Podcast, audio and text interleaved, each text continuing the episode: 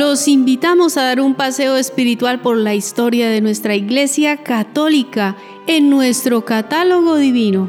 La vida de un santo nos ayuda a apreciar de una manera sencilla cómo va surgiendo lo que somos como familia de fe, desde la guía del Espíritu Divino, y así admiramos la sabiduría de Dios con la cual orienta las vidas de todos. Entonces, demos paso a la lista de algunos santos que la Iglesia recuerda hoy, 4 de abril. San Isidoro de Sevilla, obispo y doctor de la Iglesia. San Benito Mazararí, religioso. Santos Agatópodo, diácono, y Teódulo, lector, mártires. San Pedro de Poitiers, obispo. San Platón de Constantinopla, egúmeno o abad oriental. Beato Cayetano Catanoso, presbítero. Beato Francisco Marto, niño vidente de Fátima. Beato Guillermo Cufitelli, eremita. Y Beato José Benito Dusmet, obispo. Hoy conoceremos a un santo obispo que quiso despertar la espiritualidad de sus fieles, invitándolos a crecer en su cultura y formación, de tal manera que fortaleciendo su identidad y conocimientos pudieran mejorar tanto su calidad de vida espiritual, personal y social, Además, este obispo fue uno de los más sabios de su tiempo y es considerado también un padre de la iglesia. Hablamos de San Isidoro de Sevilla. Isidoro nació en Cartagena, España, hacia el año 556. Su padre, llamado Severiano, pertenecía a una importante familia hispano-romana. Su madre, en cambio, era de origen visigodo y de la realeza. Isidoro era el menor de cuatro hermanos. Sus dos hermanos, Leandro y Fulgencio, también llegaron a ser obispos y santos. Su hermana, Santa Florentina, fue abadesa de varios conventos. Su hermano Leandro, que era mucho mayor que él, se encargó de su educación, porque quedaron huérfanos siendo Isidoro solo un niño. Parece ser que Leandro era muy severo, porque cuenta una leyenda que siendo Isidoro muy niño huyó de su casa escapando de su gran exigencia. Luego volvió por voluntad propia, lleno de buenos propósitos. Leandro lo encerró para impedir que se escapara de nuevo, probablemente en un monasterio, para que siguiera estudiando. Un día Isidoro se acercó a un pozo para sacar agua. Al ver que las cuerdas habían hecho hendidura en la dura piedra, comprendió que también la conciencia y la voluntad del hombre pueden vencer las duras dificultades de la vida. Entonces regresó con amor a sus libros. Se formó con lecturas de San Agustín de Hipona y San Gregorio Magno. Estudió en la Escuela Catedralicia de Sevilla, donde aprendió latín, griego y hebreo. Isidoro llegó a ser uno de los hombres más sabios de su época y asimismo de profunda humildad y caridad. Fue un escritor muy leído. Se le llamó el maestro de la Edad Media y fue el primer organizador de la cultura cristiana. Al morir su hermano Leandro, quien fue arzobispo de Sevilla, lo sucedió en el gobierno de la diócesis y su episcopado duró 37 años vivió en una época de transición entre la decadencia de la Edad Antigua y del mundo romano, y el nacimiento de la Edad Media y de las nuevas nacionalidades de influencias germanas. En este contexto se propuso restaurar la cultura española y desplegó todos sus recursos pedagógicos para contrarrestar la creciente influencia de las culturas consideradas bárbaras.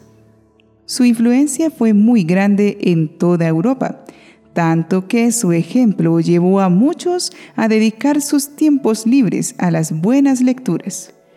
Como arzobispo, completó la obra comenzada por San Leandro, que fue de convertir a los visigodos del arrianismo al catolicismo. De la misma manera, organizaba las cuestiones de disciplina eclesiástica en los sínodos, cuyo éxito se debió en gran parte a San Leandro y San Isidoro. Nunca fue monje, pero profesaba gran amor a las órdenes religiosas, tanto que a petición de los monjes escribió reglas monásticas que se usaron en toda España.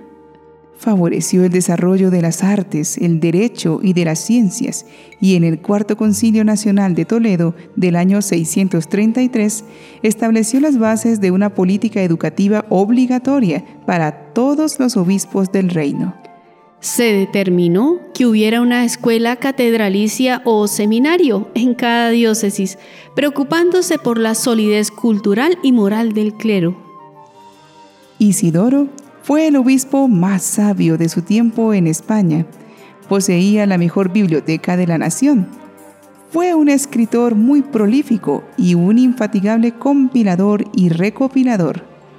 Compuso numerosos trabajos históricos y litúrgicos, tratados de astronomía y geografía, diálogos, enciclopedias, biografías de personas ilustres, textos teológicos y eclesiásticos, también ensayos valorativos sobre el Antiguo y Nuevo Testamento y un diccionario de sinónimos.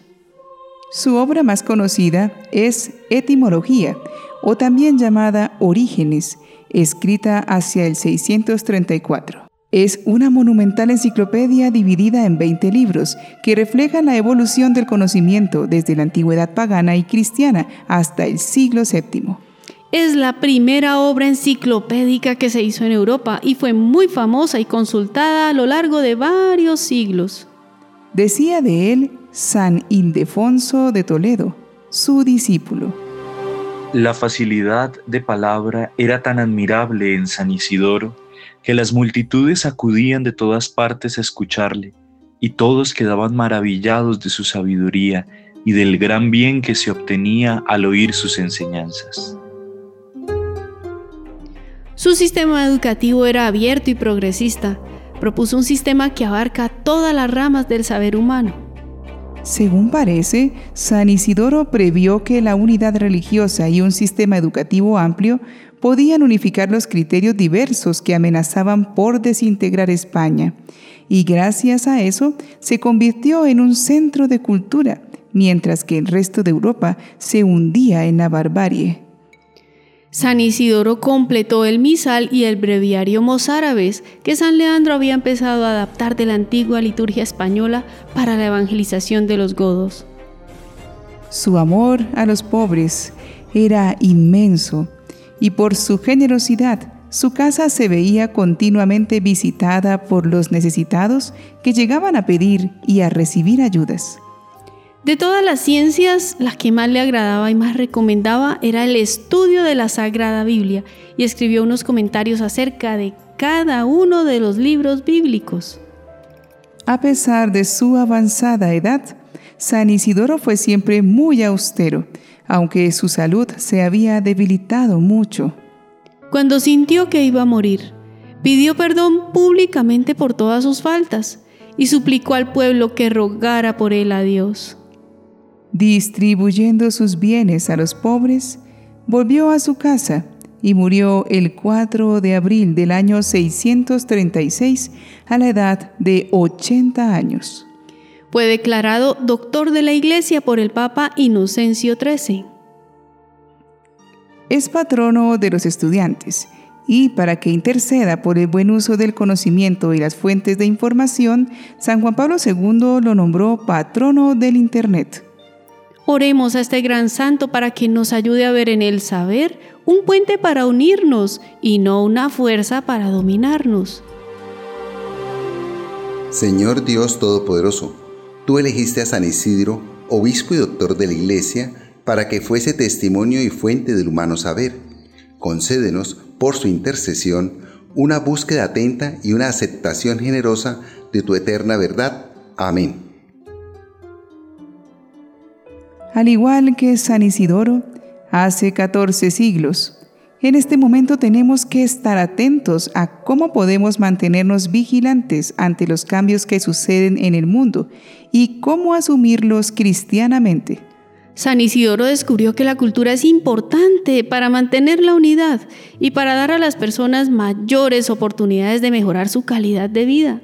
Pero también en esta época hay tendencias culturales que son dañinas y necesitamos tener criterios claros para mantener los valores cristianos y cívicos que nos sugieren lo que es correcto y positivo.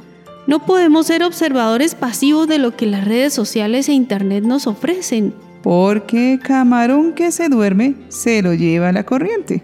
Y nosotros debemos mantenernos firmes en la fe. San Isidoro de Sevilla, ruega por nosotros.